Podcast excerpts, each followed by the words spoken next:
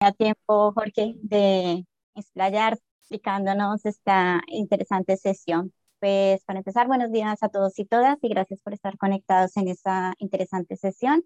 Primero que todo les animo a dejar sus preguntas o comentarios en el chat para discutirlas al final de la sesión. Eh, hoy está con nosotros el doctor Jorge Salmerón, neuroradiólogo experto en oído, eh, que actualmente trabaja en el Instituto Guirado y nos va a hablar sobre disgenesias de la cadena osicular, anomalías de la platina del estribo y variantes anatómicas en la hipoacusia de transmisión. Bienvenido, doctor Salmerón. Adelante. Eh, buenos días. Eh, entre las causas más frecuentes de hipoacusia de transmisión tenemos la sopitis medias crónicas supuradas, colestematosas o no, con disyunción de la cadena osicular, que sería un hallazgo bastante frecuente. Luego tenemos casos de timpanoesclerosis con, en el contexto de una otitis media crónica seroadhesiva, la autoesclerosis, síndrome minor, que es la, tercera ventana, faciales eh, timpánicos dehiscentes, que veremos algún caso, anomalías vasculares, y luego el tema que nos ocupa, que son todas estas anomalías de la cadena, de la platina y otras variaciones anatómicas que pueden conllevar una hipoacusia de transmisión, que en este caso suele ser una hipoacusia no progresiva.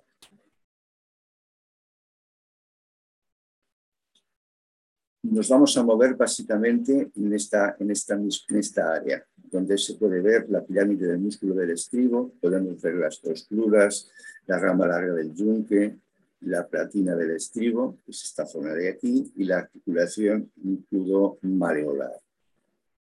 Este es el facial timpánico. Una de las causas más frecuentes de, de hipoacusia de transmisión, como os he dicho, es el colesteatoma. Este es un colesteatoma intratimpánico con proyección mesotimpánica donde se ha producido una osteitis de la rama larga del yunque. Fijaros que hay una estapelotexia, es decir, el estribo se apoya directamente sobre el colesteatoma y por eso conserva bastante audición.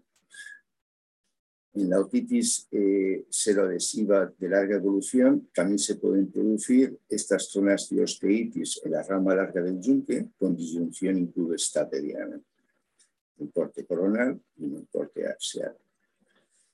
La timpanoesclerosis, es decir, es un trastorno que se produce en otitis seroadhesivas de larga evolución. Podemos encontrar en la patina del estribo estas microcalcificaciones que no es otosclerosis, sino que son depósitos de, eh, de, de, timpanoesclerosis. Esta es la crura posterior, la crura anterior y la cabeza del estribo. En otros casos, no solamente se afecta la platina del estribo, sino que también se puede afectar la ventana redonda. Fijaros aquí esta imagen densa en la ventana redonda en el contexto de una otitis seroadhesiva. En otros casos, los depósitos de, de, estas placas cálcicas son mucho más evidentes, como este otro caso de timpanoesclerosis con compromiso de la platina del estribo.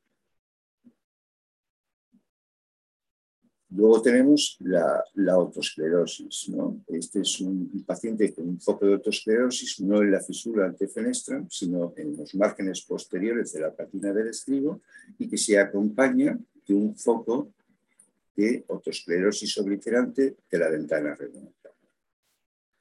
O este otro caso, donde tenemos una platina absolutamente normal, no hay signos de otosclerosis, y aquí vemos un área de otosclerosis en la ventana redonda, y fijaros que en el corte coronal aparece prácticamente obliterado.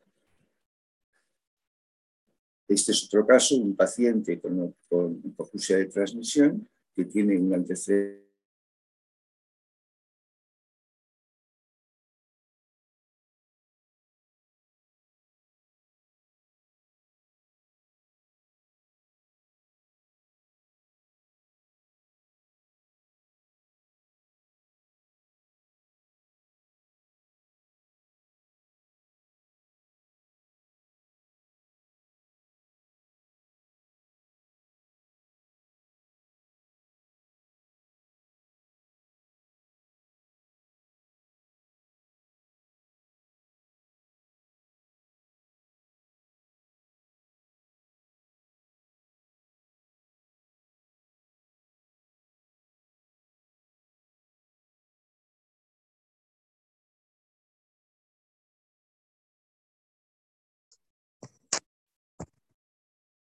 ¿Se ha colgado? Parece que sí. Sí, sí, se ha ido. Ha perdido la conexión el doctor. A ver si lo Vale, vale. Es que yo pensaba que yo me había quedado sin, no, o sea que, vale. vale, vale, vale. Lo, siento. Nada, adelante cuando quieras. A ver, este paciente lo que quería mostraros es la coexistencia de una timpanoesclerosis añadida a la otosclerosis. Fijaros, estos tofos cálcicos tan característicos de la eh, timpanoesclerosis que lo que hacen es fijar las cabezas osiculares. ¿vale?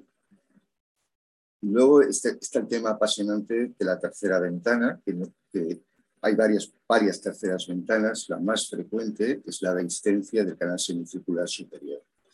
En este caso tenemos eh, una dehiscencia eh, bilateral. Eh, hay otras, hay otras terceras ventanas. Otra de las, de las terceras ventanas es, en este caso, es un paciente con una artroscopiosis avanzada, con una artrosclerosis avanzada, y tenemos eh, una dehiscencia de la porción laberíntica del facial con la espira media. ¿vale? Esta es otra, otra, otra tercera ventana. Es, un hallazgo que es bilateral. ¿De acuerdo? Y en este otro paciente tenemos otra eh, dehiscencia la tercera ventana entre la porción laberíntica y eh, la espira media. Hay una tercera, tercera ventana que está descrita, es la dehiscencia del canal carotidio sobre la espira basal. Eh, yo he visto alguna, pero no, no sabía que eso daba hipoacusia de transmisión, lo vi hace, hace muchos años, en la época mm, analógica, y no, no he sido capaz de encontrarlo entre las eh, radiografías que conservo. Esto es para, para mostrarnos la dificultad de las terceras ventanas. es un paciente con una autosclerosis y tenemos una hipoacusia de transmisión con un DAP, con pérdida en graves. Esto es la típica de la tercera ventana es una hipoacusia de transmisión con DAP en, graves y lo característico es esta hiperacusia en las frecuencias más altas. Pero no siempre es así. Es decir, eh, a veces buscamos otra esclerosis y encontramos tercera ventana. Luego, eh, la tercera ventana, como os he dicho, eh, en algunos casos eh, se comporta desde el punto de vista vestibular como un hidrox avanzado, es decir, tienen un estagmus vertical rotatorio que se desencadena con, el ruido, es decir, tiene una autotofonía, tiene una esto es un tema apasionante. Luego tenemos variaciones como, como esta, la arteria estapedial, tenemos una crura, otra crura, esta crura no tiene una morfología normal, entonces vemos que del canal carotidio sale una estructura tubular que asciende por el promontorio, se coloca entre las dos cruras del estribo y alcanza finalmente el facial. Fijaros que el facial entonces cambia abruptamente de calibre, esto es bastante, bastante, bastante característico, y la prueba es buscar este es V3, V3, este es el foramen espinoso y en estos pacientes no existe foramen espinoso. Entonces, esta variación eh, anatómica de una, de una persistencia de una arteria puede conllevar una hipoacusia de transmisión. Fijaros otra variación anatómica que es el facial timpánico normal, pero dehiscente, se apoya sobre el estribo. Entonces, eso también puede llevar a una hipocusia de transmisión. Y ahora entramos en el tema. espero hacer sencillo algo que ya es sencillo, pero vamos a ver cómo, cómo lo veis. Eh, yo utilizo esta doble oblicuidad para valorar eh, la patina y el estribo. Entonces, aquí tenemos la superestructura del estribo, tenemos el proceso lenticular del yunque, la cabeza del estribo, la crura anterior, la crura posterior, la pirámide del músculo del estribo y la platina absolutamente normal. Cuando yo empecé, mis, maestras separaron muy claro yunque y estribo primer arco, eh, yunque y martillo primer arco, estribo segundo arco. En la actualidad, eh, esto, esta, esta separación no, no está tan clara. O sea, se, se, piensa más que la idea de que el mango del martillo y la rama larga del yunque también tienen una participación en el segundo arco. Este sería el punto de partida. ¿Qué podemos encontrar? Estribos alterados y platinas normales. Podemos encontrar platina alterada y estribo normal. Platina y estribo alterados. Alteración aislada de la rama larga del yunque o alteraciones del martillo aisladas.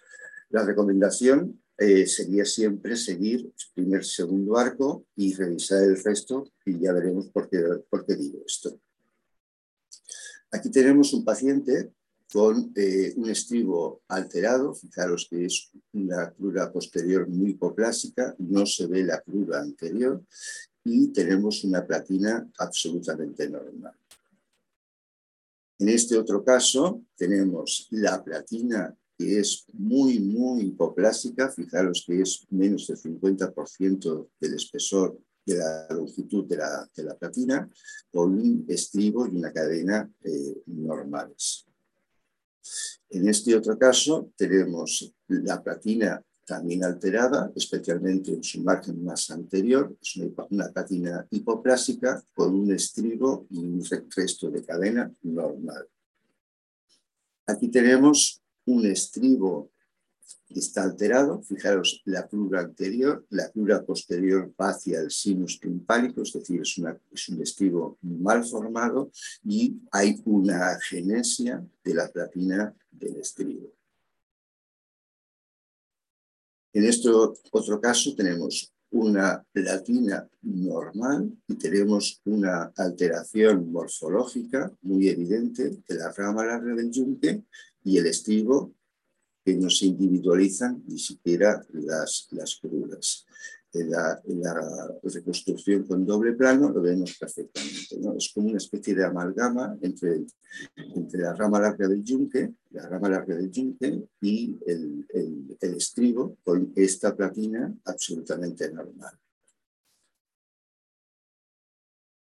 En este caso tenemos una platina mal formada, hipoplásica, esta es la, zona más normal de la platina, y tenemos un estribo derecho perfectamente configurado, normal.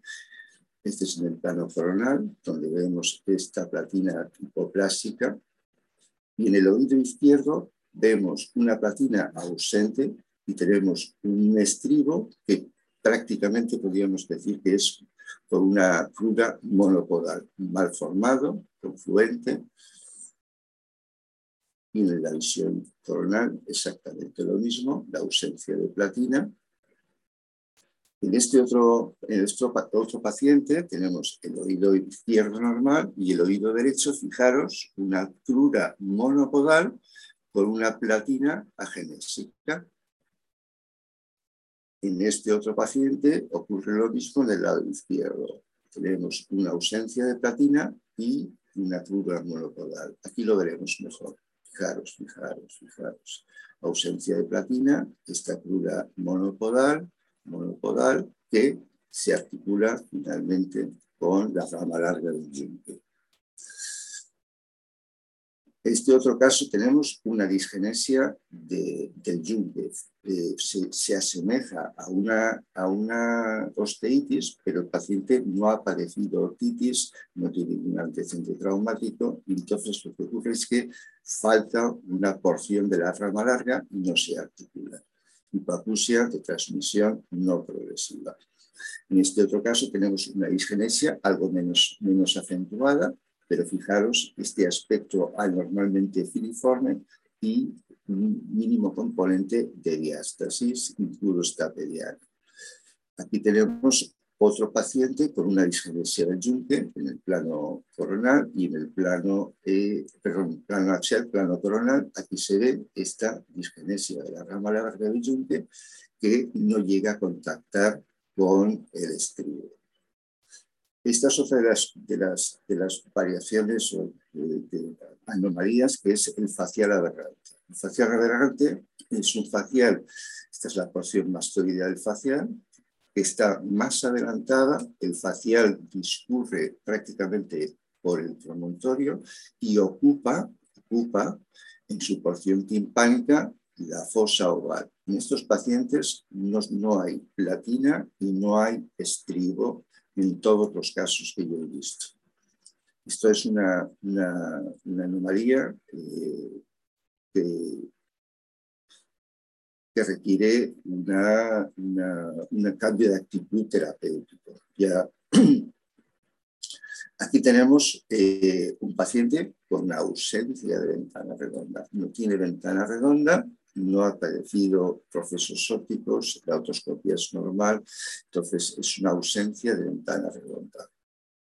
Ventana redonda inexistente.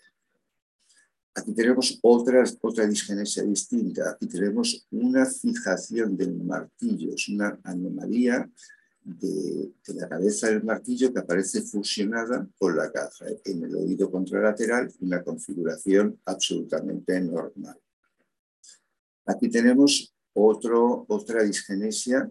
En este caso era un paciente que me mandaron de, Madrid por una sospecha de otosclerosis. No había eh, otosclerosis alguna, un estribo perfectamente configurado. Fijaros de que no hay pirámide del músculo del estribo, del tendón del músculo del estribo. En este caso, este paciente tenía una disgenesia con fijación de la cabeza del martillo. ¿De acuerdo? Disgenesia de martillo con anquilosis impudo mareolar. Este es, un caso que ya he visto varios eh, en estos últimos años.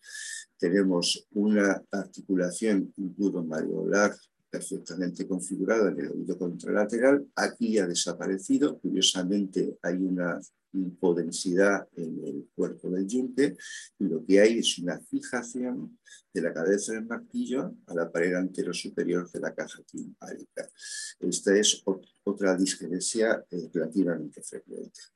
Aquí vemos en, en la reconstrucción oblicua el punto de fijación de la cabeza del martillo platina y disgenesia de martillo. Este es un paciente que tiene una platina hipoplásica, un estribo normal, y tenemos de nuevo una eh, eh, disgenesia de la, cadena con fijación de la cabeza a la pared superior de la caja timpánica.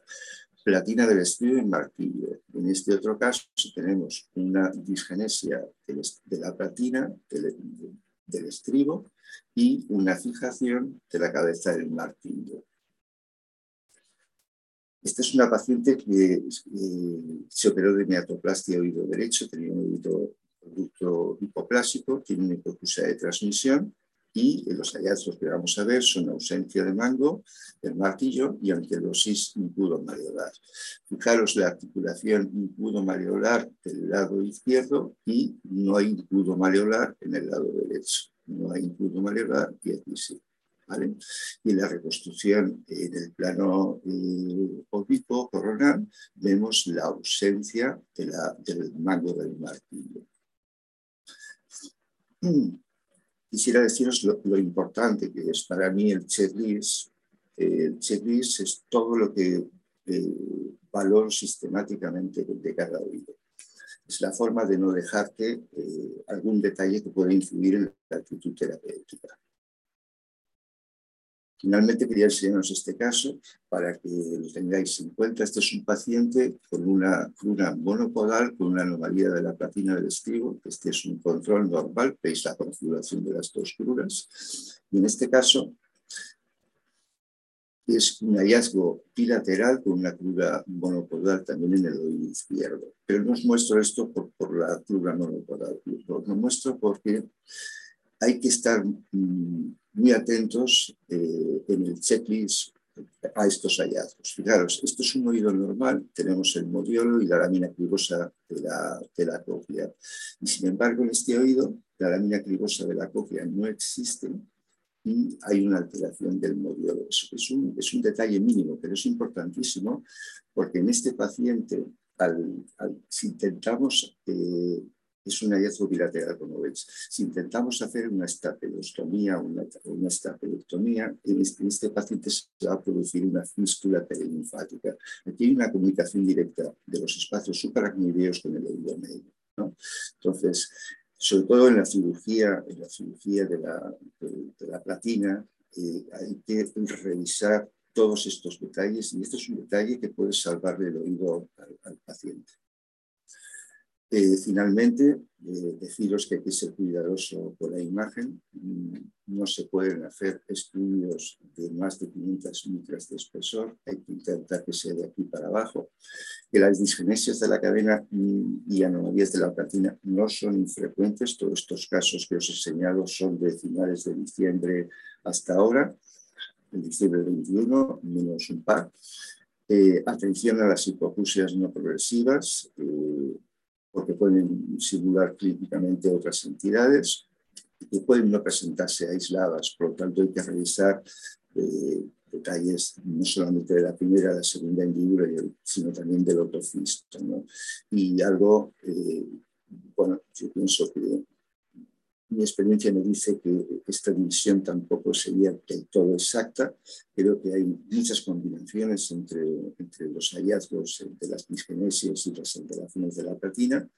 Y finalmente, agradecer a estos eh, maestros que me han enseñado eh, pues, eh, a, ser autocrítico y a saber qué resultado final hemos obtenido con nuestros estudios. García Ibáñez, por supuesto, Miguel Arastegui de Madrid y José Carlos Castrillo. Y eso es todo. Bueno, muchas gracias, doctor Salmerón, por compartir estos casos tan interesantes de una patología que muchas veces o algunas veces olvidamos, principalmente que no tenemos la costumbre de hacer el checklist que tanto nos recomienda. Vamos a pasar a, dar paso a las preguntas. Mm, no sé, tenemos varias preguntas del doctor Pedraza. Eh, mientras tanto, mientras van generando las preguntas, yo sí quisiera preguntarle eh, qué repercusión hay en nuestros informes en cuanto al manejo del paciente. O sea, si a veces omitimos información porque no la vemos o no sé, qué repercusión tiene a la hora de la actitud terapéutica o quirúrgica. Pues mucha, muchísima. Por ejemplo, eh, un paciente que tiene autoesclerosis y tiene una tercera ventana. Una tercera ventana no una microdescencia, sino una descencia. ¿no? Si tú no describes eso y haces una estapedectomía, el resultado va a ser malo. Si eh, tienes un paciente con autoesclerosis y resulta que no le dices que la ventana redonda está alterada, el reflejo cambiante en la cirugía no lo tienen y no saben muy bien si ha colocado bien o no bien la prótesis. Eh, si tienes un paciente con un facial aberrante y tienes eh, que, hacer una cirugía reconstructiva para recuperar la audición y resulta que facial lo tienes en medio, no puedes utilizar una, técnica convencional, tienes que ir a una tipo Carina o, o Vibrant Southbridge. ¿no? Es un implante que se coloca en la ventana redonda. nuestro, trabajo es increíble y cuando tienes una, una buena relación con, con, ellos, los que están aquí, hay muchísimos más, ¿eh? pero estos son gente que, que, bueno, que se ha molestado en decirme, pues he encontrado esto, eh, mírate esto, ¿qué te parece? Estos son capaces de leer un taco de nosotros, ¿eh? pero mm, quiero decir que nuestro trabajo en el pasado yo, yo, empecé eh, el oído con la tomografía espiroidea, que yo era, una cosa muy limitante, demasiado, demasiado de, de, super especialidad. Pero con el TAC se, se, pudo universalizar el conocimiento. Ahora lo que tenemos que hacer es que ellos y nosotros estemos más próximos. Pero indiscutiblemente nuestros informes tienen valor añadido a la cirugía. Muy bien, pues gracias. Pues a propósito del pasado y del presente, paso a las preguntas del doctor Pedraza, que son del presente y del futuro. a ver, eh, te pregunta, ¿en tu experiencia sería útil que los informes radiológicos en TAC de oído tuvieran un modelo de informe estructurado con datos cuantitativos? Hola. Hola.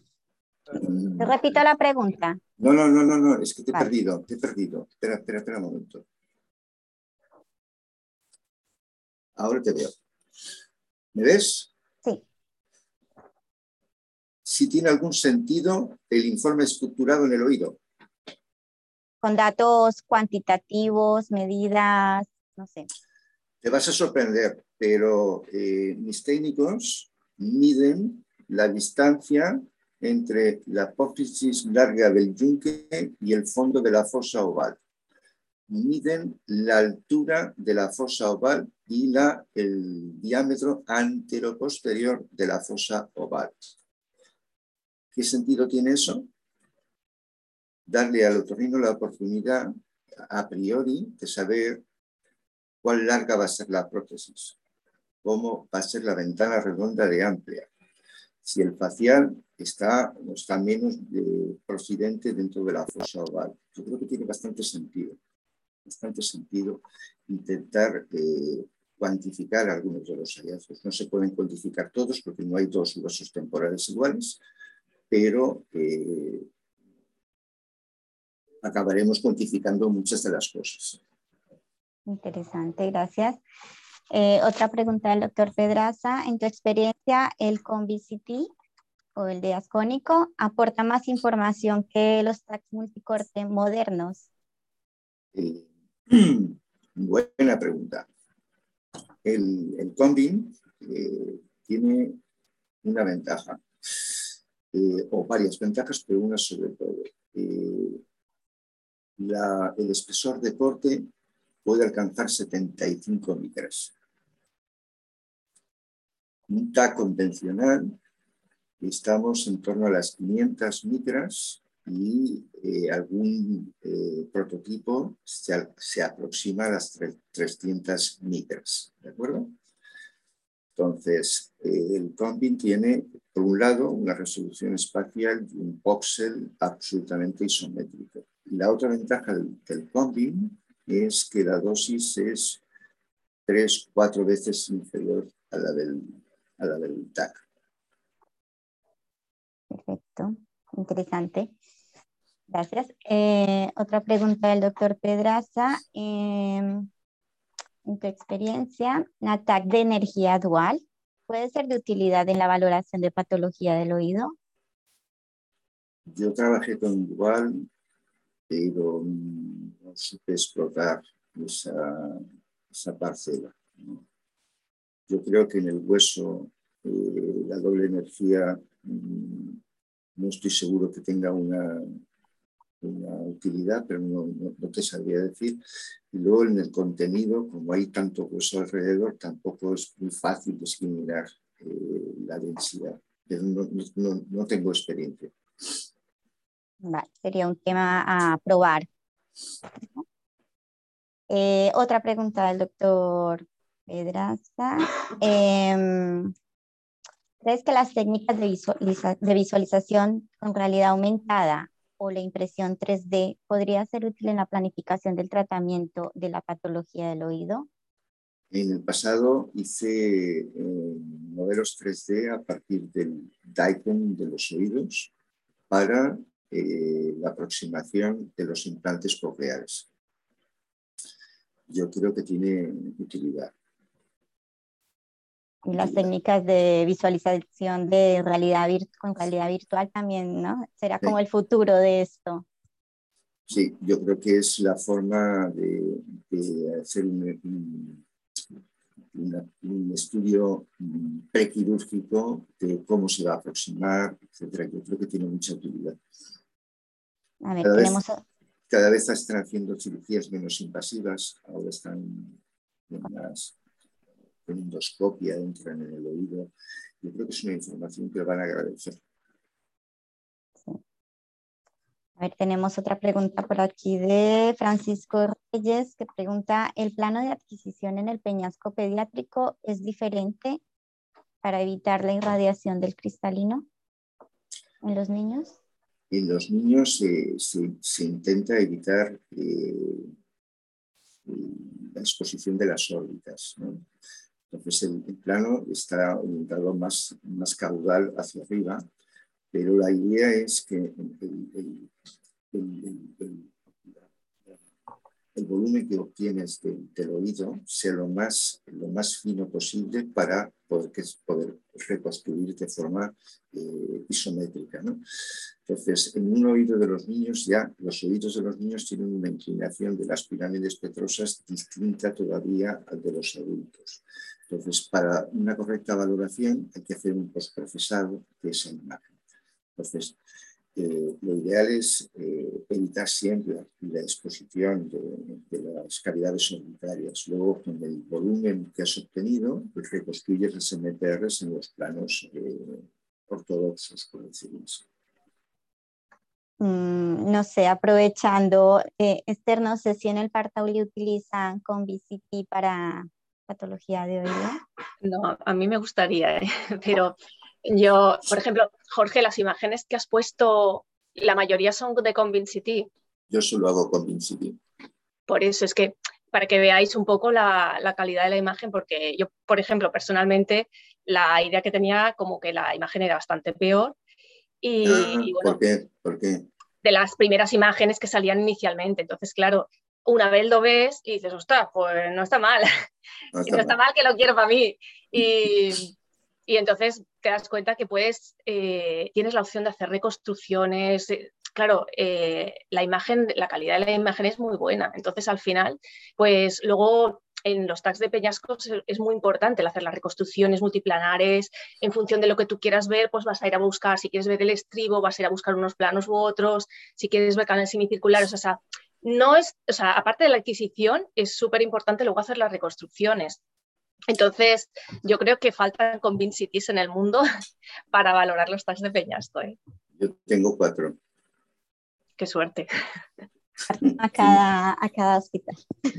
Bueno, continuamos eh, porque hay muchas preguntas. A ver, eh, la doctora Mariana Rovira pregunta si además del checklist es importante o imprescindible hacer un informe estructurado.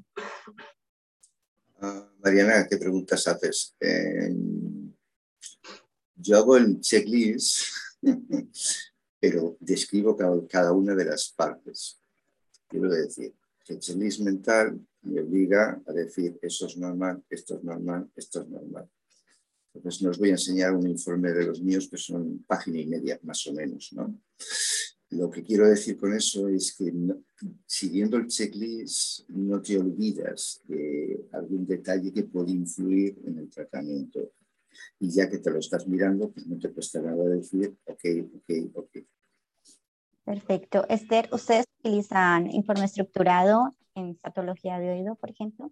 A ver, nosotros, mm, informe estructurado, tú usas tu plantilla normal y luego a partir de, qué es lo que se busca, pues entonces vas añadiendo cosas, ¿no? Pero siempre tienes tu, esquema mental de todos los ítems que tienes que ir mirando para que no se te pasen, ¿no? Pero siempre eh, vas un poco enfocado, sobre todo en función de qué es lo que buscan, ¿no? Por eso también la información clínica es importante para, para que no se te pasen por alto cosas que son fundamentales, ¿no? Y también en casos de que se valore la cirugía o no, aparte de lo que es patológico, es súper importante también valorar las variantes anatómicas. Si hay un paciente, por ejemplo, que le vayan a hacer una mastoidectomía, pues también mirar pues, si los, los, eh, el seno sigmoides es, es, más prominente en un lado que en otro, si luego la fosa temporal desciende más en un lado que en otro, porque si tú tienes un seno sigmoide grande y una fosa temporal un poco más baja, la ventana que van a tener, si tienen por qué hacer una mastoidectomía, va a ser muy pequeña y puede haber más riesgo quirúrgico de irte al polo temporal o, lesionar el seno, ¿no? Entonces, no solo la patología, sino las variantes anatómicas también tenerlas en, mente. Por eso hay que hacer el checklist. El seno sigmoide, eh, yo he visto muchos pacientes, muchos no, he visto algunos pacientes con apus 1 pulsati y lo que tenían era un seno sigmoide con una pared delante deiscente con un pequeño divertículo. Mm. Pues estos pacientes están dando vueltas por el mundo y resulta que tienen una causa solucionable. Luego, el agujero rasgado posterior, es decir, eh, si tienes una microdescencia de la pared limitante por la región hipotimpánica, esta es una información importantísima incluso para hacer una minimoplastia, porque hay un riesgo de sangrado importante. Lo que decía Esther, si tienes una meninge procedente en el techo del conducto auditivo externo, que es una barbaridad, pues eso es una dificultad eh, quirúrgica importante para, acceder. Entonces, eh, yo creo que hay que ser descriptivo, no solamente con lo, patológico, sino con las otras cosas que pueden influir en la cirugía. Muy bien. Mm, antes de seguir con otras preguntas, el doctor Santiago Medrano pregunta si es tan maravilloso el ConVCT, ¿qué desventajas tiene? ¿O qué inconvenientes? Tiene una, una desventaja, que la adquisición no es eh, secuencial, quiero decir, no es corte a corte, sino que es un volumen. Y tardas 20, 22 segundos, 23, depende de la técnica que emplees. ¿no? Pero eh, tiene más ventajas que inconvenientes. La, la desventaja sería el postprocesado, la desventaja sería el tiempo de adquisición y que no puedes eh, tener algoritmo blando de momento, de momento. Ya os anticipo que va a salir, pero de momento no, no, es, no es posible. Hay, un, uno, de los, uno de los mejores eh, CBCTs del mundo, es, están en, Newton. Newton es una empresa eh, italiana eh, yo tuve la suerte de poder diseñar el último prototipo, 7G. 7G es el que tiene el doctor Manuel Escobar en el Valle Y luego hay otro, otro prototipo que se llama 5G, que, es, que también es muy espectacular. Pero el 7G tiene eh, otras ventajas eh, añadidas. Luego, otra de las ventajas es que el, CBCT no, no, hace ruido, no se oye ruido alguno y no se mueve la camilla, con lo cual yo hago niños de 3, 4 años y no se mueven, pero el movimiento, hay gente, no sé, tienes un problema óptico y eres parkinsoniano, pues va a deteriorarse un poquito la imagen. Y, no, no creo que tenga, luego hay una cosa que es que no hay generador de rayos X, se conecta a la red directamente, con lo cual el gasto de energía es, es más bajo pues, y la dosis ya os digo que es infinitamente más pequeña porque se trabaja con 30 miliamperios nada más. Interesante, pero yo pregunto, no sé nada de esto. Eh, ¿En precio es más costoso tener un Combi que un TAC convencional? Infinitamente más barato. Muy bien. Vale, continuamos. Em, pregunta a la doctora Mariana Rovira, ¿qué papel tienen los técnicos en el postproceso de este tipo de estudios? Bueno, antes nos había comentado que medían, ¿qué más hacen? Ellos hacen, lo hacen todo. Es decir, yo tengo la suerte de tener un equipo que, que, lleva muchos años con, con nosotros, conmigo, incluso lleva, yo diría que desde que salió desde la escuela. Eh, y entonces están, están muy, acostumbrados a, la patología del oído y ya me hacen, por ejemplo, la reconstrucción específica del canal semicircular. Cuando lo ven, ellos lo ven que está extenso, ya lo, ya lo, ya lo reconstruyen según ese plano. Eh, pero siempre, siempre hay, hay detalles que, al final es el radiólogo que tiene que procesarlos. Pero yo creo que el papel del técnico, eh, como en, todo, todas las disciplinas de radiología, la gente que está motivada tiene un papel importantísimo. Muy bien. Eh, bueno, muchas felicitaciones por la charla en el chat. Y por acá hay otra pregunta del doctor Antonio Cabrero. Dice, ¿qué utilidad tiene la resonancia magnética en esta área anatómica?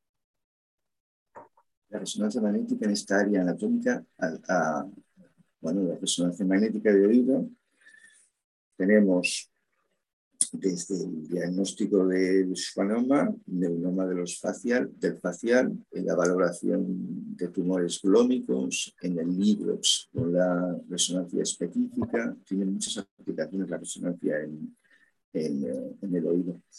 Luego pensar que, que tenemos un paciente con, con vértigo y con un nistagmus vertical, tenemos que buscar una lesión de tronco, un Chiari, por ejemplo, en ese tipo de, nistagmus vertical. Eh, yo creo que la, la RESO se ocupa, como ha dicho Esther, de la neurosensorial y tiene mucho, mucho papel. Bueno, yo creo que también hay que tener en cuenta que en el sentido del título de la charla, al descartar malformaciones de la canocicular o malformaciones que causan hipacusia de transmisión, también hay que ¿no? complementar con la resonancia para valorar que estén bien las estructuras del oído interno, que tengan nervios para que puedan ser candidatos a cirugía. Que si esto falla, pues no tendría sentido la cirugía, ¿no? Sí, yo, he tenido pacientes eh, con ausencia de coclear eh, con, una hipoacusia. Recuerdo una paciente en concreto que no sabía que era sorda hasta que empezó a perder el oído del otro lado. Entonces, en el CBCT, con el TAC, lo que vi fue una ausencia de lámina cribosa. Eso es un signo de que no existe nervio coclear, pero de todas maneras hay que probarlo con reso.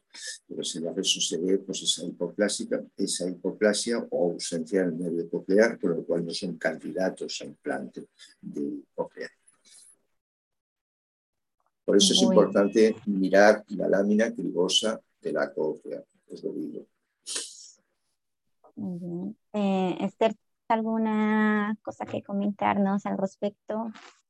Bueno, en estos casos, en estos casos de, en los que se quiera valorar la, opción de, implante, todos los estudios que se realicen en resonancia preimplante coclear, también es, eh, es muy útil incluir una secuencia un, sagital un poco oblicuo, centrado en el conducto auditivo interno, para obtener imágenes como si fuera una rodaja de salchichón de, lo que es el, conducto auditivo interno. Entonces vemos los, los, nervios dentro, podemos ver el coclear eh, y compararlo con, el tamaño del resto y ver un poco si, si su tamaño es, si es hipoplásico, si es aplásico.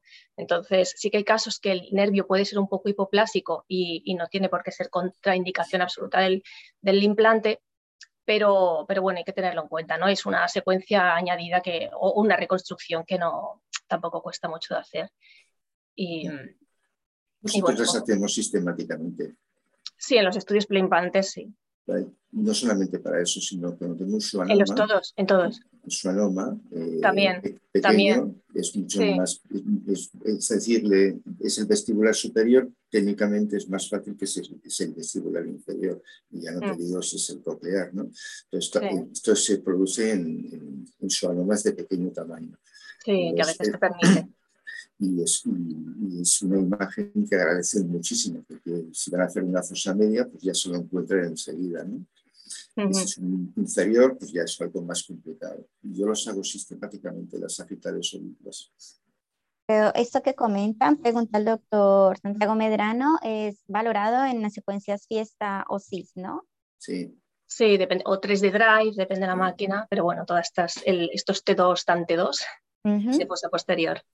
Vale, pues a ver, una última pregunta para dar paso al doctor Pedraza y es una pregunta suya. ¿Cuáles son los retos del futuro del diagnóstico radiológico de la patología de oído en los próximos 5 o 10 años?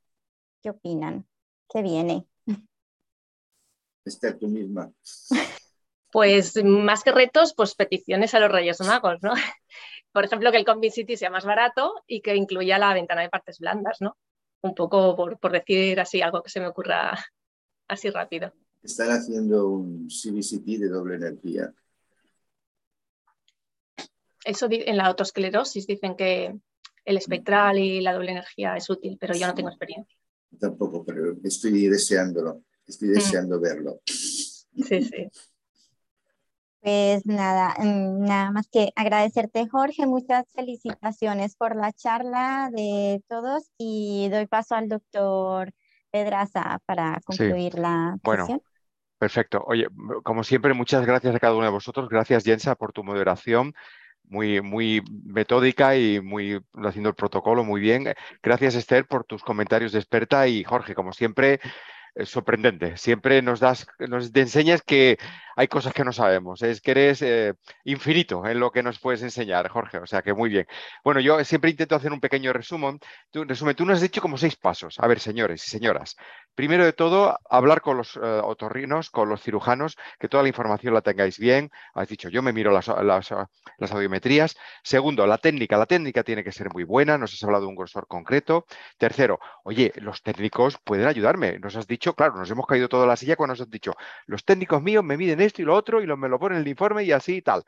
Ha sido interesante, ¿eh? la verdad es que en nuestro hospital, bien se lo saben nuestros técnicos, nos hacen postproceso, pero todavía no han llegado a este tema, lo tenemos que hablar internamente. Bueno, después de, lo técnico, el cuarto has dicho, oye, eh, variantes anatómicas, tener en cuenta, además, Esther lo ha subrayado muchas veces, oye, variantes anatómicas, tú también un poco lo, el checklist, un poco lo has dicho miles de veces, Mariana también lo ha subrayado, ¿no? Checklist, mirarlo y hacerlo. Y lo último es que las, estas variantes que parecen raras, bueno, estas anomalías, las digenesia, tal, existen y a veces existen en, paralelamente. Por lo tanto, has dicho, oye, mira, si ves aquello de la satisfacción del hallazgo, si ves una, no vaya a ser que tenga otra también, ¿no? No sé si te parece bien estos seis puntos, estos seis recomendaciones eh, correctas, Jorge, ¿cómo lo ves? Me, parecen perfectas, las has clavado. Muy bien, oye, Jorge, muchísimas gracias, contaremos más contigo, has abierto muchas preguntas interesantes y simplemente decir a la audiencia que eh, mañana tenemos al doctor Joan Perelló de Girona que nos hablará de la valoración de la colitis por TAC. Estáis todos invitados, que tengáis buen día. Gracias Jorge, gracias Esther, gracias Jensa. Nos vemos. Un saludo a todos. Un abrazo. Adiós.